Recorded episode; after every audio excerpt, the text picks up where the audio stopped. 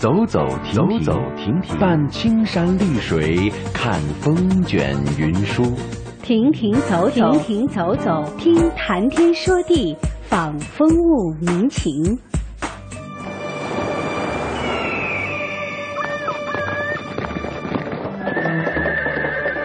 物我两陶然，乐游在神州。乐游神州。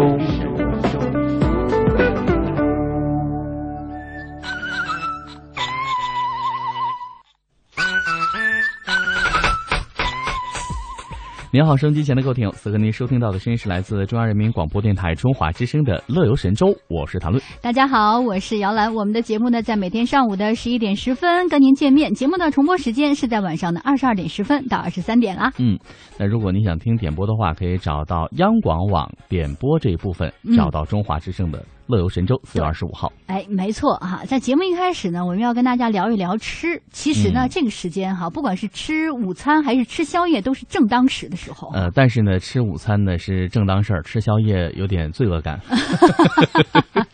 哎，我不知道谈论哈，最近有没有关注到一个那个纪录片？《舌尖二》是吧？对，《舌尖二》。对，我我昨天的时候刚刚在网上看了他的《舌尖二》的第一集。第一集看了之后啊，真的觉得好像人情大于美食。是，所以呢，这个在去年还是前年播完这个《舌尖上的中国》，对，《舌尖上的中国一》，然后引起大家反响。啊哈。舌尖上中国二》和大家见面了，其实也是在千呼万唤始出来，在二月份的时候说要播，然后大家翘首以盼，呃，没有出现，爽约了。四月份出现四月十八号。对，然后有人说哈，这个四月不减肥，五月徒伤悲。这个《舌尖二》的出现，可能让大家五月都会很伤悲。对，其实我在看第一集的时候，有一幕我特别的有感触哈，就说到。一个留守儿童，他等了很长时间，他的父母呢回到了家里头，然后呢，他们费了很大的功夫，从溪里头捞了那个野生鱼做成鱼酱。啊，后来他的父母呢，在他身边就待了半个月的时间。是，然后呢，临走的时候呢，呃，这个兄妹两个人就给爸爸妈妈装了一罐那样的鱼酱，家乡的鱼酱。哦，在那个大巴车上的时候，他爸爸就紧紧的抱着那那个鱼酱哈。就说到这个，我们这个中国人的脚步，不管你走到哪里，那个家的牵绊哈是永远存在的。是，可能你在远在千里之外的时候，一直都没有办法去回顾或回想或回忆起和自己的那个那，比如说孩子在一起那个时光。是。但是当那个鱼酱一上来的时候，那个家乡的味道就回来了。觉得此刻眼眶都已经红了。对，刚我看到那个留守儿童最后时候他在哭嘛，他说：“我知道我的爸爸妈妈又要走了，我留不住他们。”所以就送了这样一个鱼酱。这是。第二部，嗯，第一集内容，对对对，在叫脚步，脚步哈，在第一部的若干集当中啊，嗯，我忘了是哪一集，但是那集呢讲的是延边朝鲜族的这个泡菜，那集我也有看，那集有看，那其实也是一个回家脚步的亲情，是。一个在外的游子，然后呢回到自己的延边朝鲜族老家，然后跟家里面爸爸妈妈开始像盛宴一样，对，然后用那个辣白菜炒五花肉啊，对对对，然后打糕啊，像跟过年一样，哎，真的是哈，看了之后啊，让我会觉得特别的愿意。跟自己的父母在一起啊，就我就我觉得这个孝字哈，在我们中国人的整个传统道德当中占有非常重要的一个地位。是，所以呢，说到这儿哈，最近的辽辽宁沈阳的一个饭馆推出了一个中国古代二十四个孝子行孝故事的二十四孝主题菜品。哦，这个菜一出来，备受很多食客的喜欢和青睐。嗯，原因是在哪儿？比如说宴请老人啊，过生日啊，等等等等，可以到这家餐馆来点这样的一些菜。对，其实。这无形当中也把对于父母的一个孝顺感恩，也就体现在这菜品当中来了啊。那这个很多慕名而来的客人点过菜之后，还很愿意听。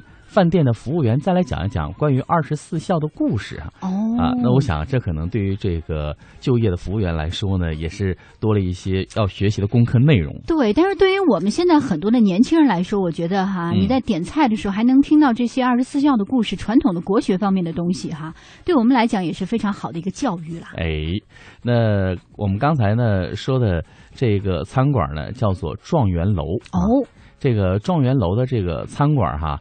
呃，这里面呢有很多儒家思想的一些内容，包括孔孟的画像啊，嗯啊，然后呢还有在靠近窗的这个餐位上呢，还有这个像脆皮儿鲤鱼绿鱼羹。这是个什么？这是一位女士点的菜品。那点上来的时候呢，服务员就会哎说这个菜啊，名字叫脆皮旅游旅旅游 鲤鱼绿虎羹。哦，但是呢，这里面讲的是一个。呃，孝亲乐礼的故事哦，是这样哈。对，说这个绿羹呢，象征什么呢？泉水。对，脆皮鲤鱼象征着乐礼啊。说这个菜肴呢，既讲究色香味，同时还有一个故事。嗯嗯。呃，其实厨师在研究这些菜品的时候，也是费了很多功夫啊。哎，那再给咱们举几个例子吧。除了你的孝亲乐礼之外，哈。卧冰求鲤。哦，这是什么菜呢？啊，这卧冰求鲤呢，就是水蛋蒸鲫鱼。哦。啊，还有单一顺母。哦。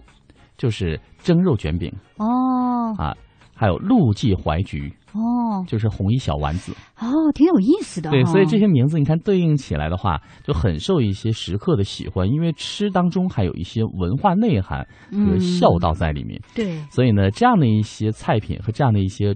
餐馆，我们真的希望能够他们在流行的美食当中能占有自己的一席之位。哎，其实我倒觉得哈，大家呢在品尝这些好吃的菜，听到这些故事之后呢，应该把这个“孝”字哈。用到自己的生活当中去，真正的哈做到二十四孝。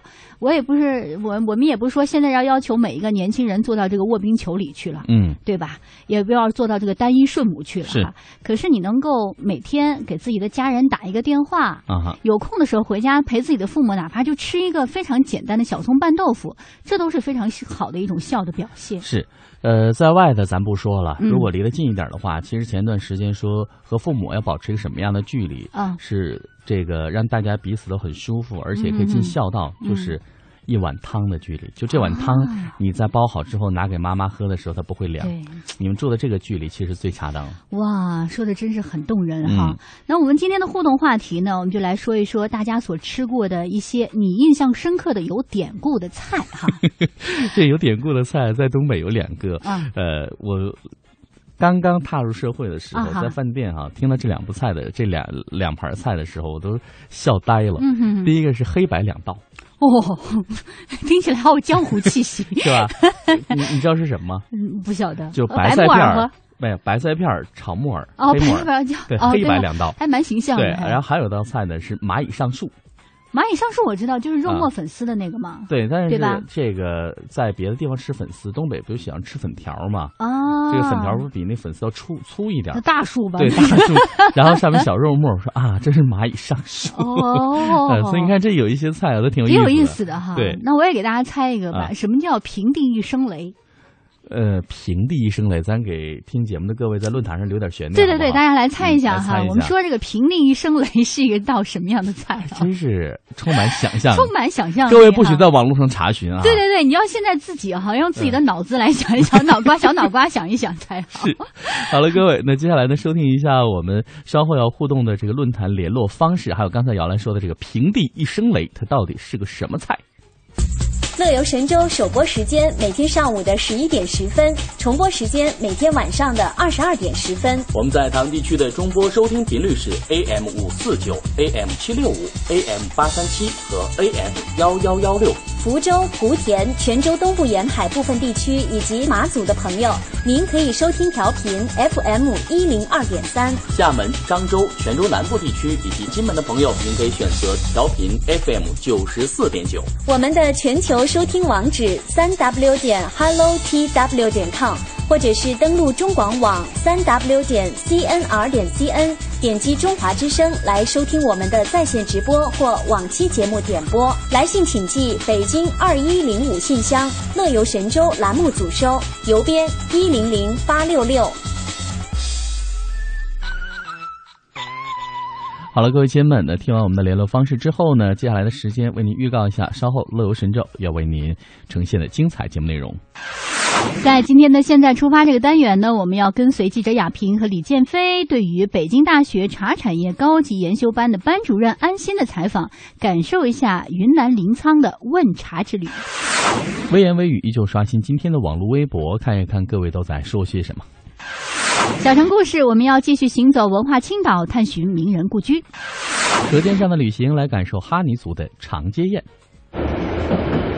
我们通向世界的每个角落。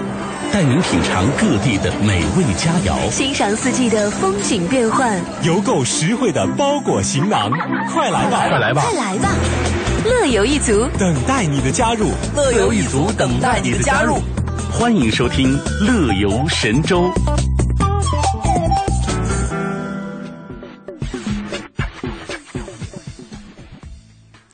各位，那刚才呢，我们预告了一下，在现在出发单元要跟随记者亚平和李建飞来听听他们对于北京大学茶产业高级研修班班主任安心的一个访问，要感受的是临沧问茶之旅。其实呢，说到这个临沧哈，是在澜沧江畔，在滇西之南，滇之西南，滇之西南哈。那这个临沧呢，因为濒临临沧江而得名，所以在这块土地上世代生息繁衍着佤傣。拉祜，还有布朗、德昂、彝、景颇等二十三个少数民族，看在这么一块地方哈，这么多少数民族，是的，没错。那这个临沧呢，是昆明通往缅甸仰光的路上捷径。在这儿呢，全市有像沧源、耿马、镇康三个县和缅甸接壤，所以也被称为是南方的丝绸之路。哎，说起来呢，临沧呢还是云南的原生态茶叶基地之一，像临沧的凤庆县就有“滇红之乡”的一个美称。那不久之前呢，我们的节目记者亚萍就应邀走访了中华茶商临沧行的活动，所以在接下来的现在出发，我们就要跟随亚平和李建飞。来听一听他们对北京大学茶产业高级研修班的班主任安心的采访，感受他们的云南问茶之旅。带着快乐背起行囊，迈开脚步放飞心情，旅游无极限，天下任逍遥。让我们现在出发。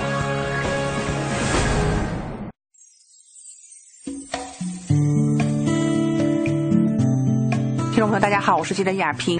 各位听众朋友，大家好，我是安心，来自北京，负责北京大学茶产业相关项目的工作。呃，我们这个班呢，叫全称叫做北京大学经营管理与实践高级研修班。呃，这是可以说是在高校里面第一个相关于茶的产业研修班。啊，然后我们这一次因为今现在是四月份。是，就是学习普洱最好的一个季节。其实当时游学的时候，我跟大家说了很多地点，我说咱们可以去贵州，可以去杭州，甚至可以去日本。然后这个咱们大家可以选。但是我们所有的学员当时是四十个在场的，四十个通通都举手说要来云南。但是这个大家提前我都跟大家说了，我说来云南肯定是路途首先很远，我是之前我没有到过，就是像蒙库、冰岛这些地方我都没有来过。我们大多就是飞一下昆明，然后他们就跟我说说这个地方不像你们所想象的，就是坐车几十分钟到了，就每段途可能都要经过，就是最远的可能要十几个小时，但是我们学员都坚持要来。就是觉得这个云南是一定要来学习的这个普洱，所以我们也趁着这个四月份，因为他们就是说过了四月份再来，对于学茶这个意义就会有会会不是就没有那么大了。而且你们的学员其实不是普通的学员哈啊，对我们的学员基本上是相关这个做茶企很优秀茶企的一些老总，包括相关文化产业。就是因为现在茶属于我们中国传统文化嘛，呃，所以想宣扬这种中国传统文化的企业老总，然后再有一些政府相关的人员，然后还有一些房产、金融，现在想要做转行的这样的投资者啊，这个班级成员组成是这样的。那我们的行程呢，就是安排了到从昆明，然后到凤庆，从凤庆，然后再到这个蒙库来参加活动，然后我们再去冰岛。嗯，我们的行程大概是这几个点。我们第一天来的时候呢，是从昆明坐车。当时其实临沧有机场，但是大家都一定要要求坐大巴车过来，因为这个沿途的风景，如果你坐飞机是没有办法欣赏到的。呃，但我们也是确实是比较辛苦哈。从昆明坐这个大巴车坐到这个凤庆县的时候，就是整整用了十个小时。但是沿途的这个美景哈。就是心胸豁然又开朗，大家都觉得哎呀，我们又回到大自然里来了。而且像这种行程呢，如果是单人来走，或者是几个结伴，呃，大家都可能没有这个心劲儿从头一直走到尾，因为这个行程是比较饱满。我觉得对于云南或者是贵州这种产茶当地的人无所谓哈，就他们可能就觉得这种行程我们经常走，但对于我们来自全国各地的人来讲，他们会觉得这个行程实在是每段跟每段之间隔的实在是太远了。嗯，但是然后大家一路上就唱歌啊，做游戏呀，基本上一路大家都在拍照。第一站是哪里？第一站是凤庆的这个古茶树。嗯啊，我们到了这个凤庆的古茶树，在香竹庆我们去祭拜了那个锦绣茶祖。呃，我们还看了那个三千二百多年的这个古茶树。嗯，呃，作为我们班，因为他们做茶产业的哈，茶企的，他们对茶有一些了解，他们看到这个三千二百年这个古树的时候。都非常的惊叹，嗯啊，再一个我们就是对当地这个村民哈，首先到达了第一站，我们就觉得他们对这个古树的敬畏，并不是说我们就是文字写的或者是这种呃口述说出来的，我们是完全可以感觉到的，因为它那个古树就是不允许人上去。因为那个茶叶现在是也算是挺珍贵的哈，已经不准采摘了。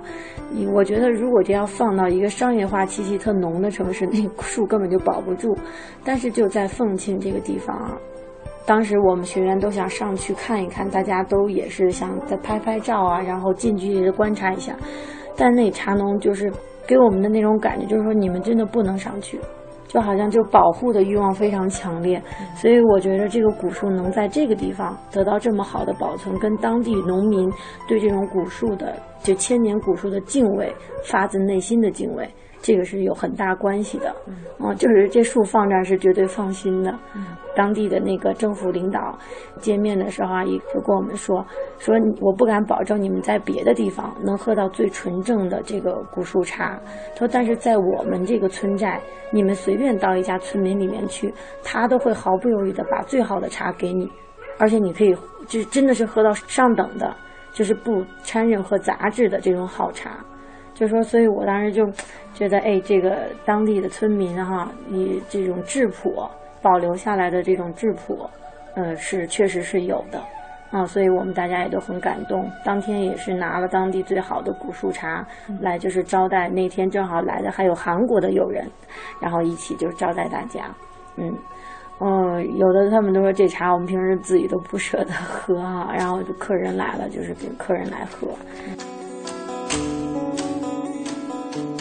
滇红集团的那个董事长王天全是我们班的学员，所以这一次我们来到云南呢，也去他那个叫新厂址，还有老厂址。最感兴趣的是他有一个滇红研究院，也叫滇红的品种园，就是它那里面的就是每一个品种，啊，它都有这个很多细致的标志，啊，而且就是每一道，我们每一个过道里面都是不同的这个茶树品种，这个是。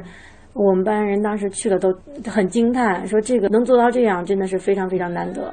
然后那天正巧的是，我们碰到那些茶农在那采茶，嗯，哎呦那个感觉真特别好。就是我当时看了，我就说，哎，我们回到电视里面去了，就跟电视里面拍的是一样的。我们到的时候就已经是下午四点钟了。我觉得如果是可能是早上清晨的时候去，可能那个感觉会更棒。纪录片。嗯，对，可能会更棒。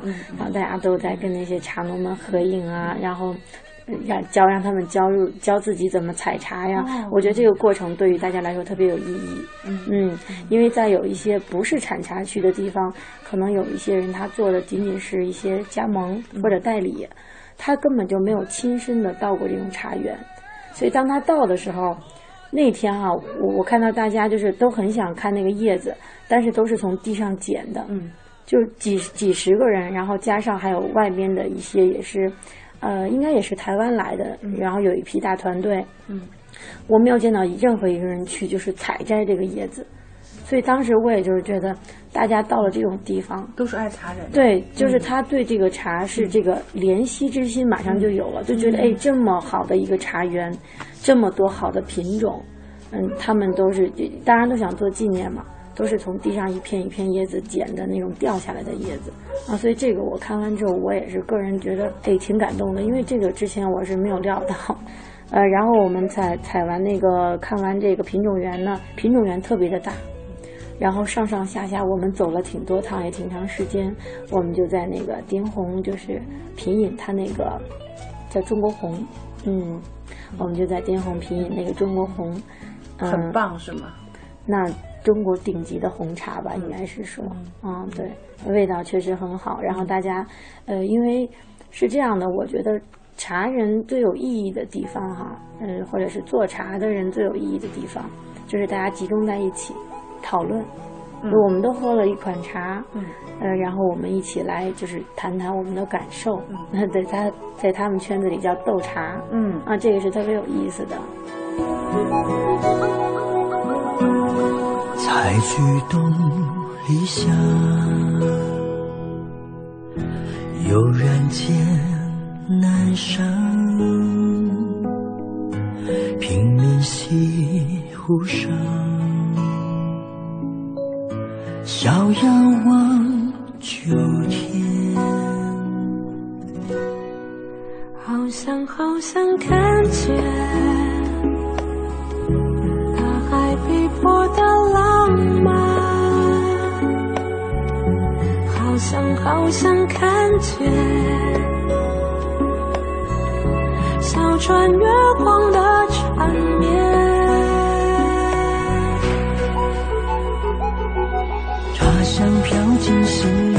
的家，繁华终究有了情芽，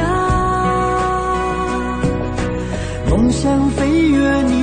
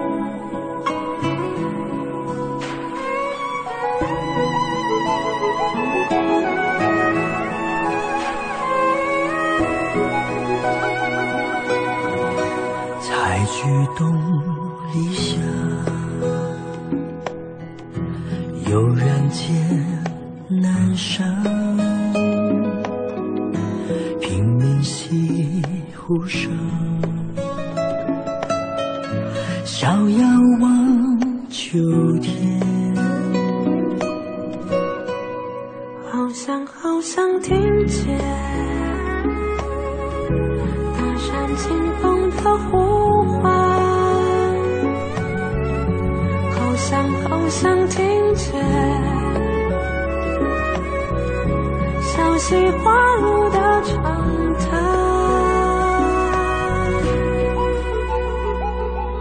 茶香飘进心的家。繁花终究有了情呀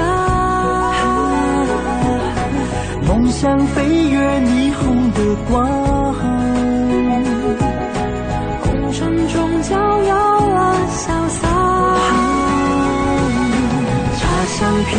心。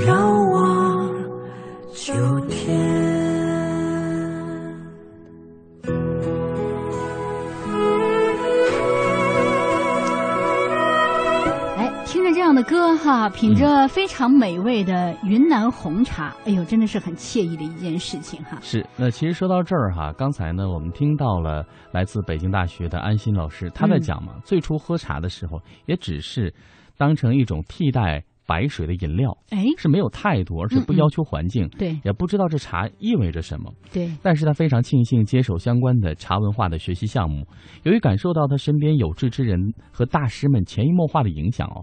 所以呢，感受了他们对于茶的态度和爱茶的精神是没错。那他也说，有一天他下班回家之后，第一次烧水拿盖碗泡茶给自己喝的时候，突突然有一种感动出现了。他说，没有人强迫自己，也不是因为接手了茶的课程就刻意的去改变，而是发自内心的开始尊重每一片茶叶。其实呢，这一点姚兰和谭论在前段时间台湾真的有感受。我们在阿里山盘这个盘山上山的时候，嗯，那看到一群采茶。人哦，那他们真的是在那个云雾缭绕的环境当中，戴着斗笠，然后挎着茶筐，对，然后一片一片在采。其实这也是一种态度，我们尊重的不仅仅是茶叶，还有他们的劳动。没错，说太好了。当然呢，我们的相约天下茶仓走进大美临沧呢，有关于北京大学茶产业高级研修班的云南临沧问茶之旅，会在下周同一时间呢，会继续跟大家一起来分享。也欢迎大家呢继续锁定我们的节目，收听我们相关的节目报道。我们通向世界的每个角落。带您品尝各地的美味佳肴，欣赏四季的风景变幻，邮购实惠的包裹行囊，快来吧，快来吧，快来吧！乐游一族。等待你的加入，乐游一族等待你的加入，欢迎收听《乐游神州》。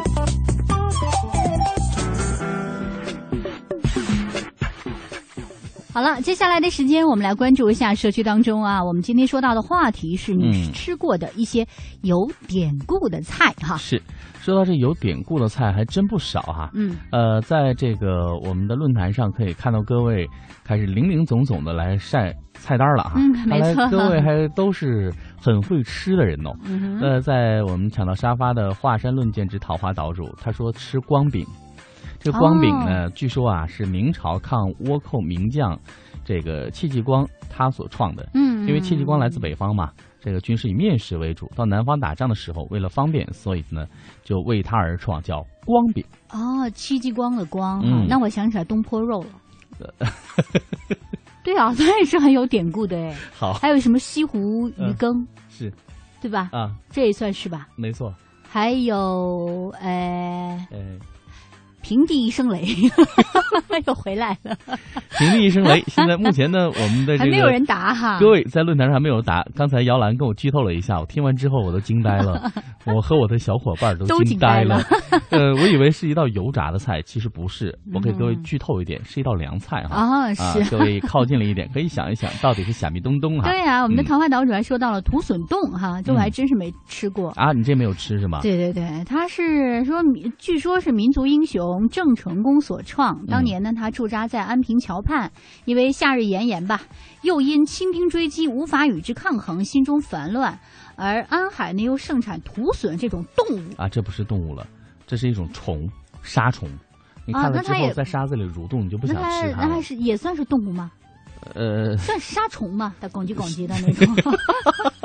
好小动物，对吧？好牵于是呢，这个下人便经常熬制这种汤跟他喝啊。有一次呢，这个又把这个汤送来了，恰逢恰逢这个郑成功打盹儿，于是把汤就放下。哦。没想到等郑成功郑大人醒来的时候啊，是汤上这个汤已经凝固成块了，有点像肉皮豆了，是吧？对对。口中一咬，连口称妙啊！嗯。从此这个土笋冻就问世了。今后价。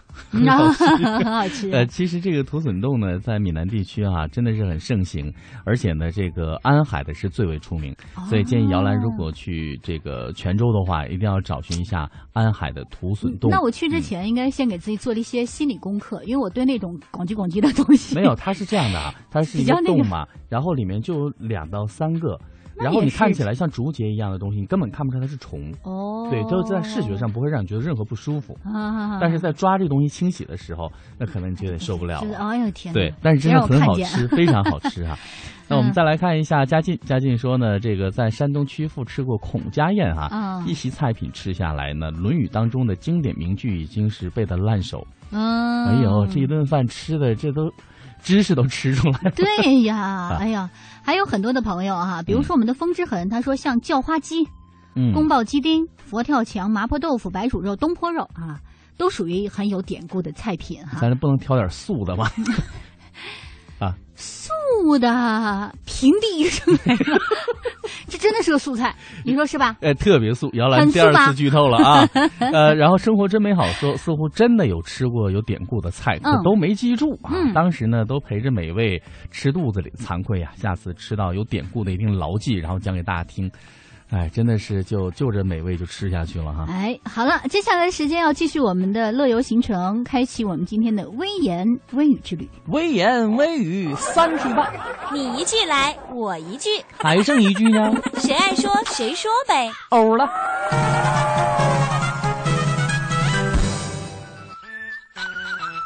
来吧，来刷新一下新浪的微博，在上面可以看到雨后的氧啊，氧气的氧。啊，不是很难过的那种。他说六点钟起床真的很困难呢，嗯，然后背单词也很困难，想静下心来也很困难。但总是有一些人五点钟就可以起来，一天背六课单词，耐心读完一本书。谁也没有超能力，但是自己可以决定一天去做什么。你以为没有路了，事实上呢，还可能有一点在前方。那些比自己强大的人都在拼命，我还有什么理由停下脚步嘞？也是哈，这马上在大陆的高考就要到了，我想这位朋友可能也是在应对高考吧。哎呀，温书啊，真的是一件很头疼的事情哈。下一条，爱的花生 mini 他说了，既然找到了五月天玛莎的 offline 的咖啡，它位于华山文化园的一间红砖房里，嗯，空间不大。安静舒适啊，音乐都是好听的老歌。店周围还可以参观展览，很适合一个悠闲的下午啊。嗯，我在怀疑这个店主是不是一个 DJ 啊？啊，或者他是一个五月天的歌迷。嗯，这都是有可能的。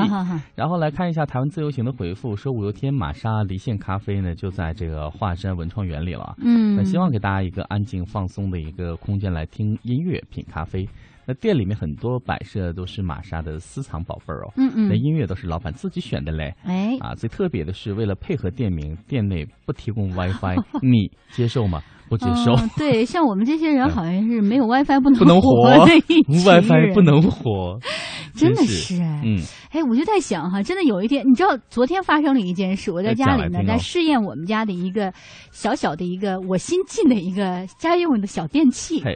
是一个蛋卷机啊，就是你把鸡蛋打进它，滋，然后放一个竹签进去，它就自己出一个。要不然那么神奇？真的耶，不骗你啊，特别有意思。我就说，哎呀，昨天终于到了，我就特别想给我女儿，在她回来之前呢，给她试验一下。是，我就开始试吃试制。对，试制一下哈。没想到我刚把那个插头放到那个插座上，嘣的一声，哦，吓我一跳，短路了，短路了，然后家里所有的电器都断了。那怎么办？然后我的 WiFi 就没有了。然后我的电所有的都没了，你知道吗？我看了，你第一反应是 WiFi。对呀，哎呀，我说，哎呀，WiFi 没有了，然后先检查。我还开始看冰箱没有了，还好还可以。后来想，哎呀，WiFi 没有了，这可怎么办呀？这这这，我要怎么跟我老公联系啊？说我们家的电断了，就完全忘掉了，其实可以给他打电话短信，这个事情。电话的电没有停啊。对呀，所以就说现在这个现代人哈，离了 WiFi 真是不能活，不能活了。好了，各位来听首歌休息一下。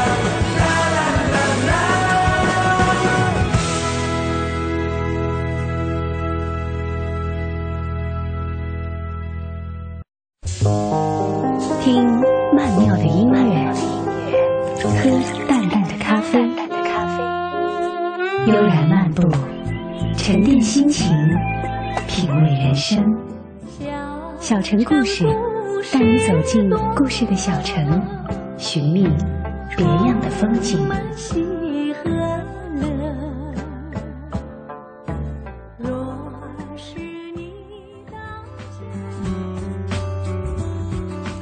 欢迎来到小城故事单元。那今天呢，继续为您介绍名人故居哈。嗯，那今天呢，为您介绍的第二站就是要带您探寻的是梁实秋的故居。哦。那沿着这个虞山路哈，嗯，往上走，对，可以路过一家咖啡馆。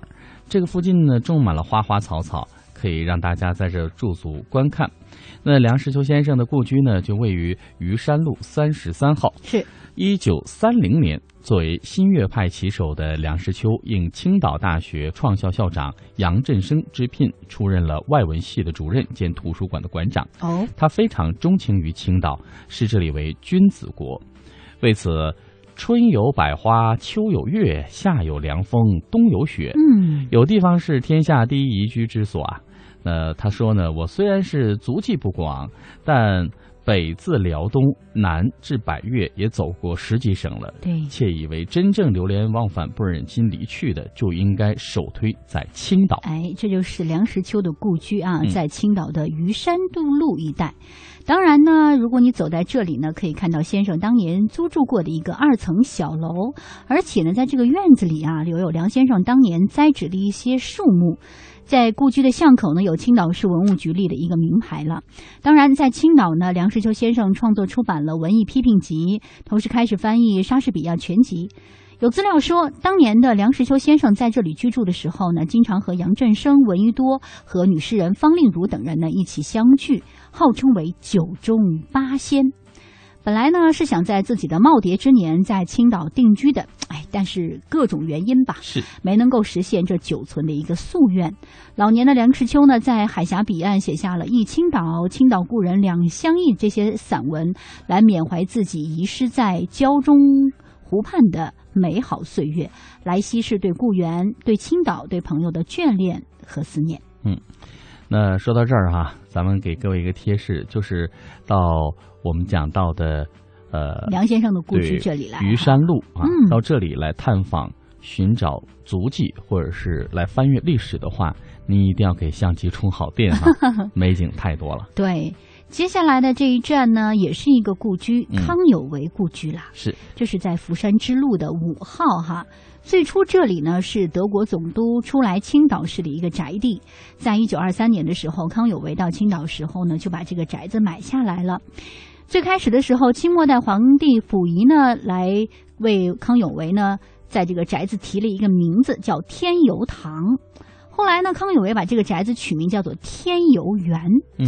虽然说呢，康有为没有定居在青岛吧，但是他每年都会在这里呢住一段时间，直到自己一九二七年病逝了。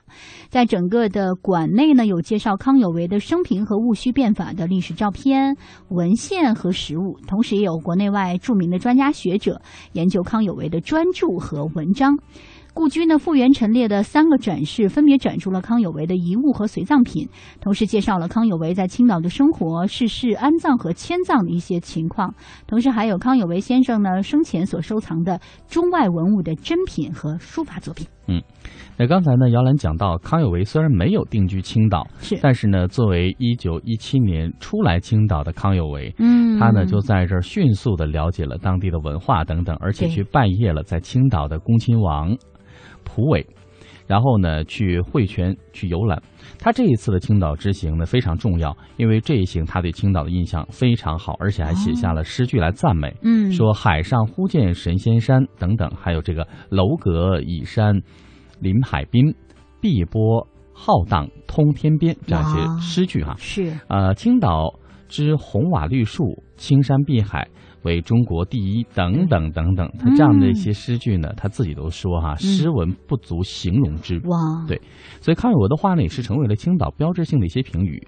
在一九二七年，康有为在青岛逝世，几经波折，直到一九八五年的十月二十七号，青岛市政府举行了隆重的迁葬仪式，将康有为的墓迁至了福山山路。嗯，当然要告诉大家呢，到这里来呢，交通非常的方便哈，各路的公交车都可以抵达，同时大家也可以乘坐都市观光一号线、机场巴士的二号线、隧道二路和隧道的六路车到鲁迅公园，也就是海底世界站下车就可以了。嗯。黄海这边的明珠，万国建筑的经典，啤酒飘香的名城，这是对外开放的热土。只有来了青岛，你才知道什么是红瓦绿树、碧海蓝天。滴答叮答叮答叮答，时针它不停在转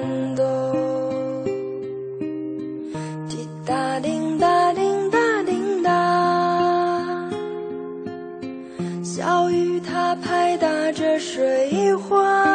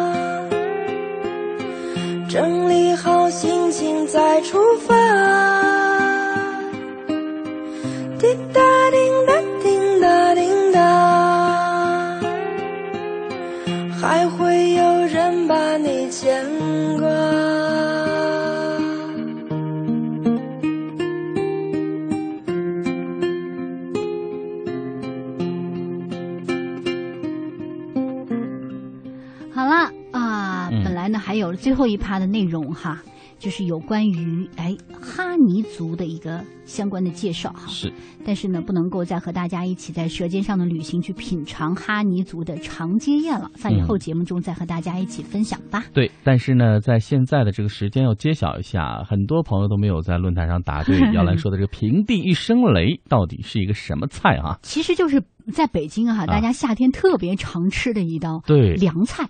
拍黄瓜，没错，而且一定要在你面前放在菜墩上，拿着菜刀啪的一拍。第一次来那个吃这个平地生雷的时候，也是我好奇心太重，知道吗？我说哎，这个菜挺上菜了，您来平地生雷，啪，远远就看见一个厨师拿着一个案板和菜刀，还有几根黄瓜过来。我说这怎么弄哈？这平地生雷，他说开始了，给你制作平地一声雷，把这个黄瓜呢平铺在案板上，啪啪啪。吓一跳，很吓人，吓人，你知道吗？所以真的是拍黄的一声雷哈。但是说实话，好像在，呃，夏天的时候，北京几乎家家户户，嗯，晚上吃晚饭的时候都会有这道菜。来拍黄瓜，平地啊，拍个黄瓜，然后喝点粥什么的。对对对，对吧？啊，还有一些朋友呢，比较馋一点的话，就来一点这花生米，拍个黄瓜，拍个黄瓜，喝点小酒。对，这都是这个经常在大陆。饭桌上出现的一个小菜啊，嗯，对，我看到广播传情满天下提到了一个这个小吃哈，叫顶边户。顶边户我还真是没吃过，就锅边户啊，说是也是戚继光带兵的时候在剿灭倭寇时的一个产物哈。这戚继光老先生太忙了啊，对，把大米磨成浆，肉丝他肯定也是一吃货，肉丝、金针、木耳还有干贝啊这些一股脑煮成清汤。刷米浆于锅边，不消一刻钟，一锅又一锅的顶边户就出来了。大家呢吃饱之后，奋奋勇杀敌，把倭寇全部分吃。哎呦，看来好有气势哈！这个菜吃完之后，大家都很兴奋哦，很厉害。嗯啊，那这个风之痕说他吃过的有点过的菜，像叫花鸡、宫爆鸡丁、佛跳墙、麻婆豆腐、白煮肉、东坡肉等等啊。对啊，你还真的挺会吃的。这看起来好像。只有一个麻婆豆腐是素的，全是荤的啊！其实我倒是觉得，大家以后啊再去吃饭的时候，不妨留意一下哈，有一些菜真的是蛮有典故，尤其我们中华的传统美食哈。是。那有故事的实在是太多太多了。没错。那今天的乐游神州就和您聊到这儿吧。如果有兴趣的话，请您持续锁定收听我们的节目哦。嗯，那好吧，乐游神州明天接着游。拜拜。的海洋，江南的小船。